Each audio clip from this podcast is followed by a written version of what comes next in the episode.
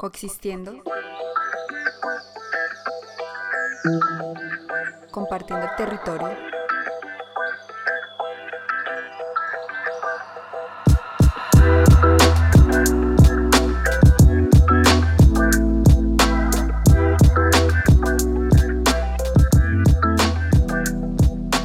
Después de unos meses retomamos con la segunda temporada de nuestro podcast Coexistiendo, compartiendo el territorio. Esta vez tenemos una invitada gran amiga y cofundadora y miembro de Humano Fauna, Mariana Pinto Marroquín, quien es doctora del Instituto de Ecología en México. Sus estudios de interés se han centrado en el manejo de las interacciones humano-vida silvestre desde aproximaciones inter y transdisciplinarias. Mari ha realizado investigaciones sobre el conocimiento ecológico tradicional de la fauna, incluyendo las actitudes humanas, cosmovisiones indígenas, autogobernanza ambiental y conflicto entre los humanos y la vida silvestre. Particularmente, estos temas los ha enfocado en grandes felinos y primates. Mari, que ha estado viviendo una temporada en Barcelona, acaba de regresar a Colombia. Hola Mari. Hola, ¿cómo estás, Paola? Por acá en Madrid, bien, a la espera de la primavera. Allí en Bogotá, ¿qué tal? Aquí está unos días muy soleados, afortunadamente estamos acá muy contentos con el clima y también pues acá conectados con ustedes allá en Europa para seguir trabajando en cosas de conservación. Claro que sí, Mari. Acá seguiremos trabajando juntas en estos temas que nos apasionan tanto. Sumergiéndonos en el tema de nuestro programa, Recuerdo que unos meses atrás, cuando fui a verte a Barcelona, había salido recientemente tu artículo publicado en la revista de Ethnobiology and Conservation eh, que titularon Conflicto potencial como una oportunidad de convivencia que tienen que ver con la cosmovisión y las actitudes de los arahuacos hacia los jaguares. Eh, esta investigación se deriva de tu tesis doctoral y la escribiste con otros colaboradores como nuestro querido Carlos Castaño Uribe, con quien realizamos otro programa de podcast y a quien aprovechamos para saludar, y también con Aquilino Bunguana, que no sé si pronunció bien su apellido, pero que es miembro de la comunidad Huaca y que ha sido alguien fundamental para el desarrollo de tu investigación, como me lo has comentado. Eh, bueno, los eh, Aquilino viene del pueblo arhuaco y los arhuacos son una comunidad indígena que habita en el Caribe colombiano. Y bueno, ya más adelante tú nos darás más detalles sobre, sobre la población arhuaca. Para introducirnos en tu investigación, ubícanos geográficamente y cuéntanos quiénes son los y las protagonistas de este estudio. El área de estudio es la Sierra Nevada de Santa Marta, que se ubica en el Caribe colombiano, al norte, entre los departamentos del Magdalena, La Guajira y el Cesar. Eh, la Sierra Nevada de Santa Marta es considerada la montaña más alta del mundo desde el nivel del mar y contiene todos los pisos térmicos y una gran variedad de ecosistemas y biodiversidad. Es un área muy importante a nivel ecológico en el planeta y pues por lo tanto fue catalogada como el área protegida más irreemplazable del mundo por su riqueza y endemismo de especies. Eh, pues esta es un área que eh, conocemos pues además porque allí habitan cuatro pueblos indígenas que son descendientes de eh, los Taironas y que tienen una conexión muy especial y muy particular con la naturaleza y con la conservación de este territorio. Eh, estos cuatro pueblos son los aruacos, los cogis, los huivas y los cancuamos y tienen la familia lingüística chipcha. Ellos comparten su base cultural a pesar de que cada pueblo tiene su propia lengua y, dividen su territorio. Eh, el territorio ancestral de estos cuatro pueblos abarca la Sierra Nevada de Santa Marta, pero un área también más extensa y se denomina la línea negra y está compuesta por un círculo sagrado donde se encuentran diferentes sitios de carácter ancestral a, los cuales eh, estos pueblos indígenas acuden a realizar pagamentos, ofrendas o rituales que según su cosmovisión eh, son de vital importancia para mantener el equilibrio de la vida en la tierra. Eh, la forma de vida de estos pueblos se fundamenta en la ley de la naturaleza o la ley de origen, ¿sí? Y em, esta ley, pues, es la que rige la, la existencia y la forma de vida de todos los seres del planeta. Eh, y estos cuatro pueblos se consideran los hermanos mayores frente al resto de la sociedad porque ellos tienen el conocimiento para interpretar la ley de origen y por lo tanto tienen mayor responsabilidad eh, en su cumplimiento y en pues la conservación del equilibrio del planeta. Eh, y pues dentro de la estructura, digamos, de, de estos pueblos indígenas, los mamos son unas figuras muy importantes porque son las autoridades principales que guían a las comunidades en todas sus dimensiones, a nivel social, político, espiritual y práctico, eh, con el objetivo de cumplir la ley de origen y de mantener el equilibrio del planeta para el bienestar pues, de toda la humanidad. Entonces, digamos que este sería como, como el contexto en el que eh, se, realiza mi trabajo mi estudio eh, a nivel geográfico y pues a nivel de las poblaciones que están en esta zona. Gracias Mari por describirnos geográficamente el área de estudio y yo aprovecho también para añadir que la Sierra Nevada de Santa Marta es llamada el corazón del mundo por sus pobladores indígenas. Como bien lo has dicho, es de gran importancia eh, a nivel biológico y cultural y algo que me gustó bastante de tu investigación es el promover ese diálogo que hay entre la ciencia y los saberes ancestrales y poderlo exponer con una visión académica, pero nuevamente sin perder de vista la importancia de este conocimiento ancestral. Retrocediendo un poco en nuestra conversación, nos hablaste que en la sierra hay cuatro pueblos indígenas. Uno de ellos es el pueblo arhuaco. ¿Podrías hablarnos más acerca de ellos? Además de las características que ya les conté que comparten los cuatro pueblos, los arhuacos ocupan un sector de la Sierra Nevada de Santa Marta que es el sector sur. Ellos tienen su propia lengua que es el, el Ikun y particularmente este pueblo como estrategia para preservar su cultura y su territorio ancestral y, de y para relacionarse de forma más, más horizontal con la cultura occidental, crearon una estructura política y una nueva forma de organización social que se articula a la sociedad mayoritaria. Esta estructura política cuenta con un cabildo gobernador, que es el representante de los arhuacos ante el resto de la sociedad, y debe ser elegido en común acuerdo por todas las comunidades. Y luego, eh, a nivel jerárquico, siguen eh, los cabildos regionales, que se encargan de orientar grupos de comunidades, y luego los cabildos locales, eh, que son pues las autoridades de cada comunidad.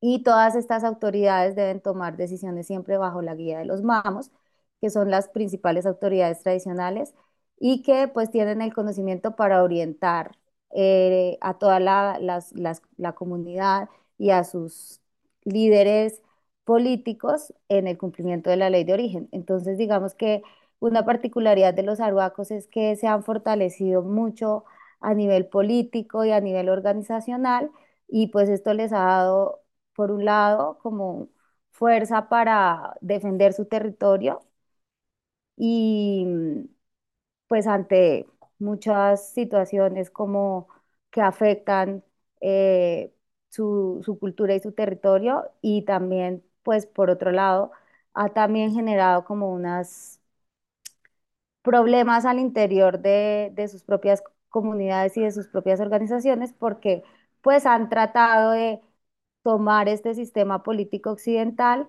y pues muchas veces puede generar algunos problemas a nivel interno, pero pues es, digamos que esta situación de manejo político de los arhuacos es muy particular a los demás pueblos de la Sierra Nevada de Santa Marta.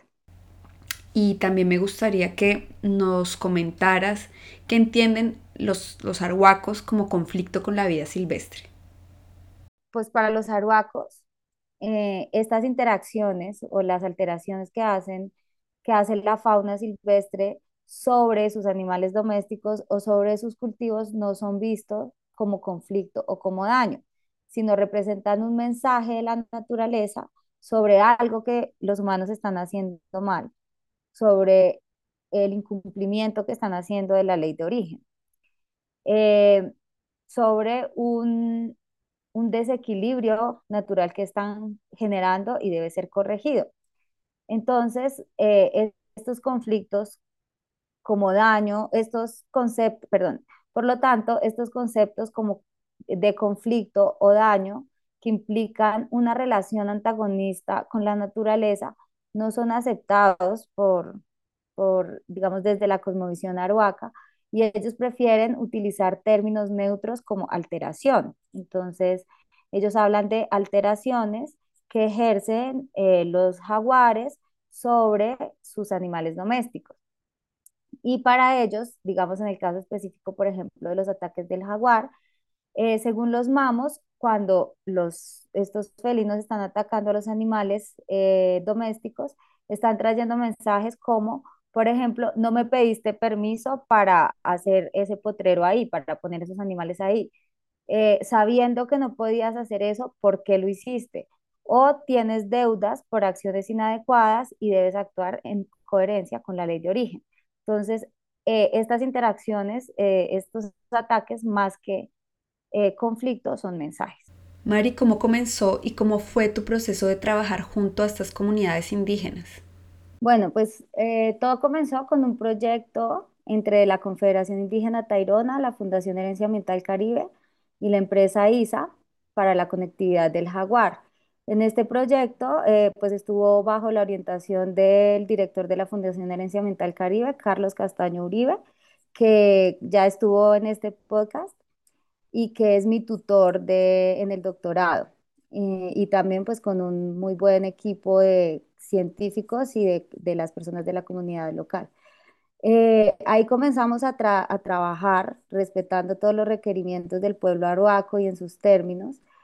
Y eh, una, una vez se terminó pues la fase de este proyecto, eh, yo continué en el trabajo de mi tesis con las comunidades, ya teniendo pues como base la experiencia y la buena relación que se construyó con los líderes de las comunidades. Eh, entonces, pues ahí empezamos a trabajar el tema del papel del jaguar en la cosmovisión, de los aruacos principalmente, y el tema del conflicto, de, bueno, el conflicto como lo vemos nosotros, como los ataques que realiza el jaguar sobre los animales domésticos y cuáles son las características de estos ataques eh, y las características del manejo que realizan las personas eh, sobre su ganado. Y luego eh, sobre las actitudes que tienen la comunidad en general frente al jaguar y frente a estas situaciones. también indagando sobre cómo, cómo, cómo el pueblo aruaco se organiza para manejar sus recursos naturales y para manejar pues estos temas de, de, de, conflicto, ¿no?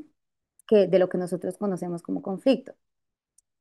Eh, bueno, y en todo este proceso, pues fue fundamental el apoyo de un líder aruaco que se llama Aquilino Ramos, que fue el canal entre las comunidades y nosotros como investigadores y fue quien, pues, además de ser un traductor, digamos, entre la lengua y y el español fue también como el traductor cultural que nos permitió pues realmente poder tener una buena relación con las comunidades y poder entender nuestro papel ahí también.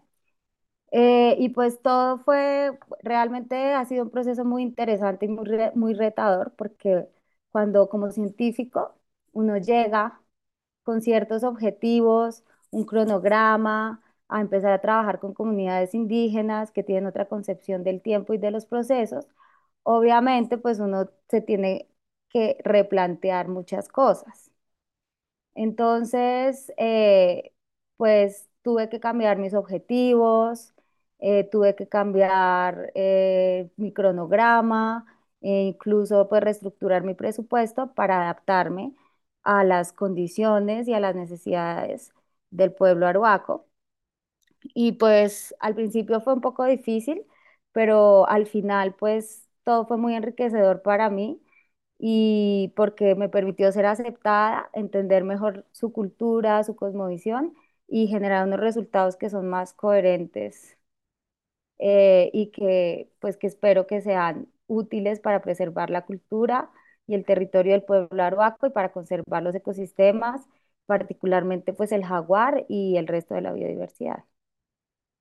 Mari, aquí la protagonista eres tú, pero yo me acabo de acordar de una anécdota cuando fui a hacer un trabajo de poner cámaras trampa, también con una comunidad arhuaca, por Valle Upar, cerca de la Sierra Nevada de Santa Marta. Bueno, digamos que la otra vertiente de la sierra, que no sé, en la comunidad va a estar cuatro días y me tuve que quedar ocho.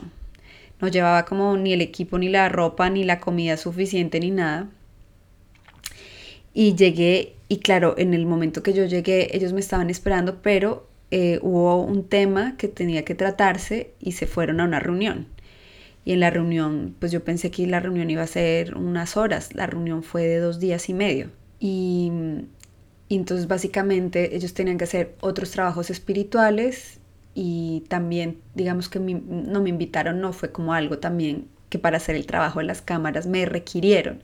Entonces fue también hacer ese trabajo con ellos. Me pareció bonito, pero al final sí es verdad que uno no, o sea, el tiempo de ellos es diferente, totalmente diferente al tiempo como lo manejamos nosotros. Mari, tú cuando fuiste a la comunidad, sentiste un trato diferente, a esta comunidad de arhuacos, sentiste un trato diferente por el hecho de ser mujer? Pues yo creo que ellos entienden pues que culturalmente somos distintos, ¿no? y que aunque en su sociedad las mujeres tienen unos roles distintos eh, a los que nosotras pues podemos tener en nuestro contexto, eh, estuvo pues la verdad me sentí muy bien recibida y creo que realmente más allá del hecho de ser mujer o no, el tema es como el hecho de que uno llegue respetando sus procesos y sus formas, ¿no? Que uno no llegue tratando de imponer ni tratando de pensar que uno tiene la razón sobre algo, sino pues que uno reconozca, que uno reconozca realmente que uno es una herramienta para que le pueda ser útil a ellos, eh, pues en su propósito de, de, conservar la biodiversidad, porque es su propósito también, porque es parte, digamos, de, de su misión como pueblo indígena. Y eh, no, realmente nunca sentí que fuera, que ser mujer fuera un, un problema para trabajar con ellos. Cuéntanos y resúmenos cuáles fueron los principales resultados que obtuviste de, de, este estudio, Mari, y cómo crees que estos aportan a entender eh, e inclusive incentivar la coexistencia positiva entre humanos y vida silvestre. Bueno, pues primero, eh, pues es entender eh, que el contexto cultural en el que se desarrollan las relaciones entre los humanos y la vida silvestre pues es muy importante que entenderlo, es muy importante y pues particularmente eh, con comunidades indígenas, pues donde eh, su cosmovisión y todo, toda la forma como ellos ven y entienden el mundo tan particular es la que guía su comportamiento. Entonces, pues en primer lugar, eh, entender el papel que tiene el jaguar en la cosmovisión del pueblo arhuaco. Por ejemplo, que el jaguar es una figura central en su iconografía sagrada, o sea, que ocupa un lugar muy importante, eh, y que en las historias de origen del pueblo arhuaco es el jaguar quien entrega el conocimiento ancestral que contiene la ley de origen a los humanos. Entonces, eh, pues el, jaguar es la figura central en, este tema, ¿no? Y em, al entregarle el conocimiento ancestral y la ley de origen a los humanos, eh, particularmente se lo entrega a los cuatro pueblos de la Sierra Nevada de Santa Marta, pues les entrega también la misión de, eh, de cumplir la ley de origen y de compartir este conocimiento con el resto del mundo. Em, en lengua iku, por ejemplo, eh, a los grandes felinos se les denomina guía, que significa hermano mayor, por ser quien entrega el conocimiento ancestral. Y por esto, los cuatro pueblos de la Sierra Nevada se consideran a sí mismos hermanos mayores, porque frente al resto de la sociedad, ellos son quienes contienen este conocimiento y tienen la responsabilidad de compartir este mensaje, pues de, de mantener el equilibrio y la armonía de la naturaleza eh, con el resto de la humanidad. Entonces, eso por un lado. Eh, por el otro lado, pues también entender que eh, como evaluamos las actitudes de los miembros de las comunidades frente al jaguar, pues encontramos algo muy interesante y es que estas actitudes son promovidas por los mamos, son orientadas por los mamos, o sea que el comportamiento de, de los miembros de las comunidades está basado en la orientación de estas personas que son muy importantes en las sociedades eh, indígenas y eh, pues encontramos que contrario a lo esperado, las personas que se han visto afectadas por depredación de animales, por, por, depredación de jaguar a sus animales domésticos, eh, tienen actitudes más positivas frente al jaguar que las personas que no que no han sido afectadas. Y pues esto es muy interesante porque digamos que lo que nos cuenta la experiencia en el mundo es que en estos casos, pues obviamente, si un, si ah, si un felino o un carnívoro se come tus animales, pues tú tienes una, una, una actitud negativa que incluso puede llevar a que esos animales se persigan y, y, que haya cacería retaliatoria y que afecte las poblaciones de los animales silvestres. En este caso es al revés. Entonces nos preguntábamos, bueno, ¿por qué? ¿Qué es lo que pasa? Entonces, eh, pues encontramos que eh, cada vez que hay un ataque o un daño por parte de, de la fauna silvestre en los cultivos de los arhuacos, ellos consultan a los mamos. Y entonces, los mamos analizan la situación y llevan eh, mediante los pagamentos, mientras estos, estos rituales que realizan, a las personas a que reflexionen por qué estos animales eh, pueden estar afectando sus cultivos o sus animales domésticos. Entonces la gente se da cuenta que pues son decisiones que ellos han tomado frente al manejo de los recursos que son inadecuadas y que pues además desde la cosmovisión eh, esto significa en los ataques no son un daño o un conflicto, sino significan un mensaje que les está trayendo el jaguar particularmente, pero también otros animales, sobre algo que están haciendo inadecuado, algo que está afectando a la naturaleza y que va en contra de la ley de origen.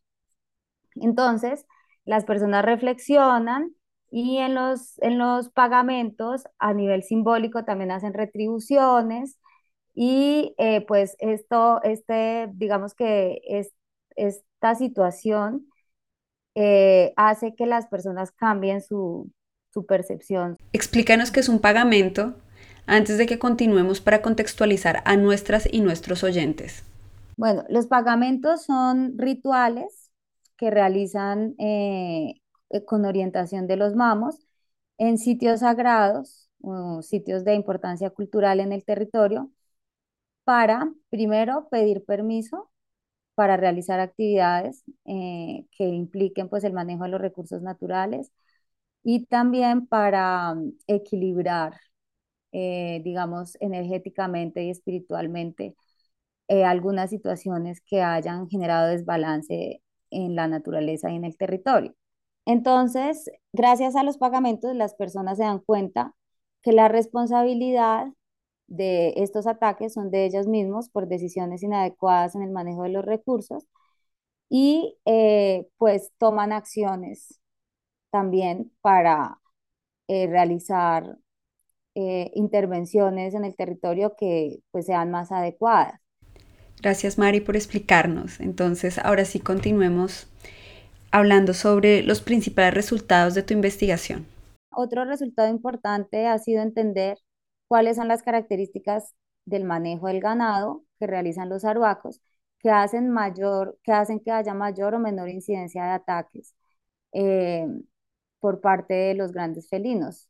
Y pues lo que encontramos es que eh, los animales eh, domésticos tienden a estar sueltos, tienen una mínima protección como cercas o las cercas están en mal estado, los animales ingresan a pastorear áreas boscosas y beben agua de los ríos. Entonces, pues esto hace que sean mucho más vulnerables. Entonces, como que es importante en ese aspecto eh, concientizar a, las comunidades de que deben realizar pues un manejo más activo de sus animales eh, domésticos para evitar que hayan ataques. Eh, y también otra, otro resultado importante ha sido mm, ver que hay ciertos, ciertas medidas de mitigación del conflicto que no son coherentes con su cultura y con su cosmovisión y que pues se han tratado de implementar en la zona o que se implementan normalmente en estos casos.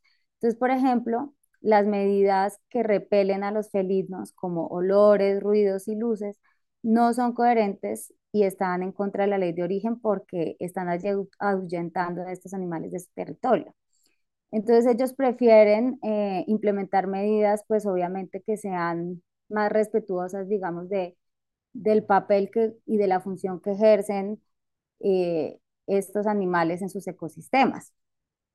Entonces, por ejemplo, en muchos casos, eh, la medida que ellos consideran como más clave para evitar el conflicto es que las familias se reubiquen en áreas donde haya menor incidencia de ataques pero el tema es que, digamos que cada vez, eh, pues ellos tienen, a pesar de que tienen un territorio amplio, de los, el pueblo arbaco tiene sus reservas y tiene también territorios que han adquirido y donde viven sus comunidades, cada vez el territorio es más pequeño porque su población ha venido aumentando, entonces necesitan adquirir tierras para poder reubicar estas familias. Y esto pues también es como una estrategia muy importante para evitar que, que ocurran estas situaciones eh, de ataques de, felinos a sus animales domésticos y pues para promover la coexistencia con, con el jaguar.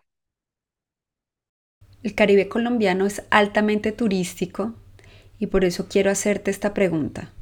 ¿Cómo crees que los y las turistas que visitan esta área pueden hacer para incentivar la convivencia positiva con la vida silvestre, teniendo en cuenta que las comunidades indígenas están cerca de allí. El turismo puede ser como una herramienta o una alternativa económica muy importante para que las comunidades en general eh, no, no realicen actividades económicas que impacten los ecosistemas y la biodiversidad, como la ganadería, y pues que también eh, eh, con la ganadería es una pues, de las principales razones por las que existe conflicto con los grandes carnívoros.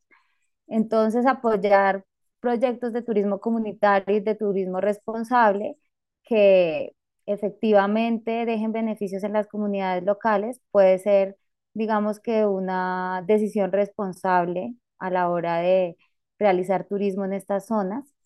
Pero también en el contexto de comunidades indígenas, pues el tema del turismo es un poco delicado, eh, no se debe hacer de forma espontánea y se recomienda que se contacte con agencias que desarrollen un turismo que sea avalado por las comunidades y que efectivamente deje como, eh, pues, los beneficios a ellas mismas. Porque eh, pues se ha encontrado que muchas veces el turismo puede traer efectos negativos como la erosión cultural, o conflictos internos en las comunidades indígenas. Y pues esto al final terminaría, terminaría pues transformando la cosmovisión y afectando la, la coexistencia que han construido pues durante su interacción con la vida silvestre.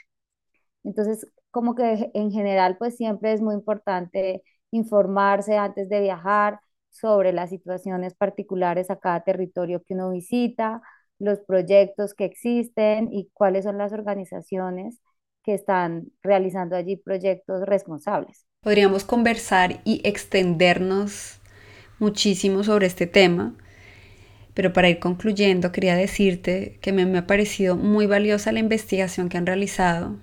Repito que este estudio también invita a hacer una reflexión sobre la importancia y el reconocimiento de los saberes tradicionales dentro de la ciencia occidental y bueno, para cerrar, cuéntanos en qué punto ha quedado esta investigación.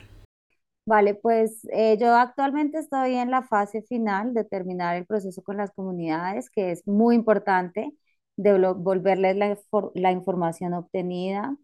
Eh, pues nos comprometimos de, con ellos porque nos solicitaron eh, devolverles la información en forma de cartillas que pueda ser usada en las escuelas eh, para que los niños aprendan a leer y a escribir pues con información de su propio territorio y que también pues sirvan para la comunidad en general. Y pues obviamente toda la información que se, que se ha obtenido aquí que sirva, pues que les sirva a ellos para tomar decisiones sobre su territorio y mm, bueno, como continuar fortaleciendo, digamos, las relaciones con, con el pueblo arhuaco en este aspecto eh, también continuar un proceso que iniciamos de caracterización de sitios sagrados dentro del corredor Jaguar, eh, que permite evaluar la importancia ecológica y espiritual de estos sitios, su, su vulnerabilidad y las oportunidades de conservación, y que les sirva al pueblo arhuaco como un portafolio para que priorice la conservación de sus sitios sagrados y la obtención de recursos eh, para recuperar estos sitios que son pues fundamentales para, para la conservación de la biodiversidad y para también el mantenimiento de su cultura. Y eh, pues a nivel ya general, eh, estoy muy interesada en continuar trabajando en buscando estrategias que permitan garantizar la coexistencia entre la fauna y las comunidades humanas eh, particularmente en zonas donde existen situaciones que nosotros, como, con- que nosotros conocemos como conflicto humano-vida silvestre. Y pues particularmente, sí, como ahora me está interesando mucho el tema de turismo, como lo hablábamos a- anteriormente, pues que puede ser una importante alternativa eh, si se hace de forma responsable eh, y para, pues, para promover la coexistencia. Mari, ¿dónde podemos encontrar más información o enterarnos acerca del trabajo que estás realizando? Pues en cuanto a las redes sociales, eh, toda, toda, toda la información de lo que vamos haciendo y de lo que vamos publicando y de lo que va pasando, eh, la estamos compartiendo a través de las redes de Humano Fauna. Entonces, eh, Pao nos puede contar cuáles son las redes de Humano Fauna y cómo vamos a estar, podemos estar enterados de lo que, de lo que va pasando ahí. Amigas y amigos, recuerden que pueden encontrar a Humano Fauna, seguirnos en Instagram y Twitter por ahora y nuestros podcasts están en todas las plataformas habituales de difusión de, de podcast. Nos despedimos, gracias a todos nuestras y nuestros oyentes. Y en IQ, en lengua arhuaco, ¿cómo se dice gracias, Mari? Eh, bueno, gracias en Aruaco es Duni Bababa. Muchas gracias y pues muchas gracias a todos ustedes por, por estar escuchando esto. Esperamos que les genere curiosidad y, y muchas gracias, Duni, Duni Bababa, al pueblo aruaco, por abrirnos las puertas y esperamos pues poder generar resultados que, que beneficien su, su misión. Finalizando nuestro programa, les compartimos un mensaje que nos ha llegado desde las faldas de la Sierra Nevada de Santa Marta, el corazón del mundo. Ema programa dudu asiyani baikano nan kwani. Este es un bonito programa que da bonitos mensajes. Vamos a escucharle. Mi nombre es Aquilino Ramos, desde acá de la Sierra Nevada de Santa Marta, del pueblo Arhuaco. Y también les comunico que este, este programa tiene las dos bases cimentadas, tanto el espiritual de acá del pueblo indígena ancestralmente y el conocimiento científico, esta unión que hemos logrado entre la bióloga Mariana Pinto, acá de la Sierra Nevada, con los mensajes de los mamos. Entonces, esta es la invitación, que los escuchemos, el mensaje importante que tiene el jaguar, ese equilibrio y el cumplimiento que damos para hacer la retribución de manera sana en el equilibrio ecológico, el equilibrio ambiental, evitando tantas novedades y catástrofes. Es un bonito mensaje que queremos brindarles, una invitación, porque esa es la especie que hasta el momento hemos visto que regula y ese poder que tiene desde cuando ellos cumplieron esa misión de hacer los pagamentos y hoy todavía nosotros hacemos el cumplimiento en honor a esa especie, el jaguar.